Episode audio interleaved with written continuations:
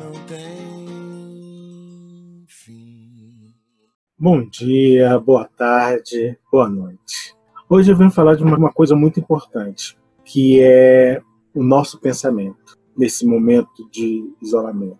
Como lidarmos com os, com os nossos pensamentos? Existem vários caminhos para isso, mas o caminho mais certeiro é a mudança dos nossos velhos hábitos. Como isso?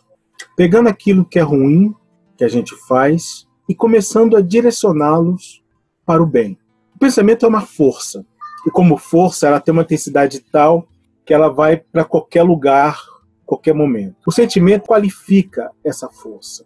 Então, é transformar esse pensamento que é força, substituí-lo pelo sentimento, se for ruim, por um sentimento bom. Ele continua tendo essa mesma força. Uma boa lembrança disso é Paulo de Tarso, ou melhor, quando ele era Saulo. Quando ele era Saulo, ele pegou toda aquela energia que ele tinha e ele perseguiu os cristãos, que ainda não eram os cristãos, eram os homens do caminho. Maltratou, matou Estevão, primeiro Marte. Quem leu o livro sabe disso. Mas quando Cristo aparece para ele na entrada de Damasco, e quem sabe vê que há uma transformação interna de Saulo durante todo o processo. A partir da morte de Estevão, quando ele descobre que Abigail era irmã de Estevão e que ela era noiva dele, começa uma transformação interna dentro do Saulo. Abigail desencarna, ele fica com ódio, com raiva, vai perseguir Ananias, mas no caminho, no deserto, e aí a gente lembra Rossando, que diz muito bem para gente no seu livro, a importância do deserto.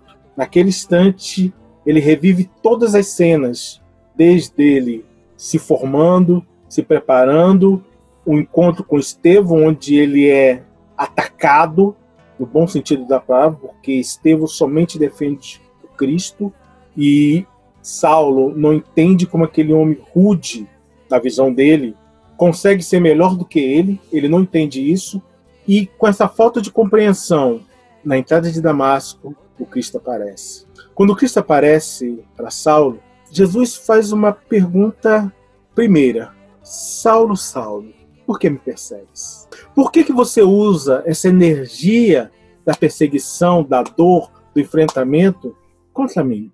Jesus está dizendo: por que você não usa isso a favor de mim?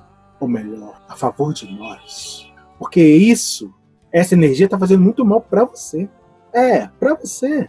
Então, use, use a nosso favor. Tem muita coisa que você pode fazer, Saulo. Naquele momento, Saulo cai, e quando cai, Saulo cai da sua montaria, Saulo responde ao Cristo com uma outra pergunta: Quem és tu, Senhor? Jesus responde: Eu sou Jesus. Aquele que você não viu fisicamente, mas com certeza já tinha visto espiritualmente. Saulo responde: Senhor, que queres? Senhor, como você quer que eu utilize a força do meu pensamento? E assim, nosso querido Saulo entra na cidade que a gente tenha essa figura ímpar como um grande exemplo para a nossa existência. Muita paz.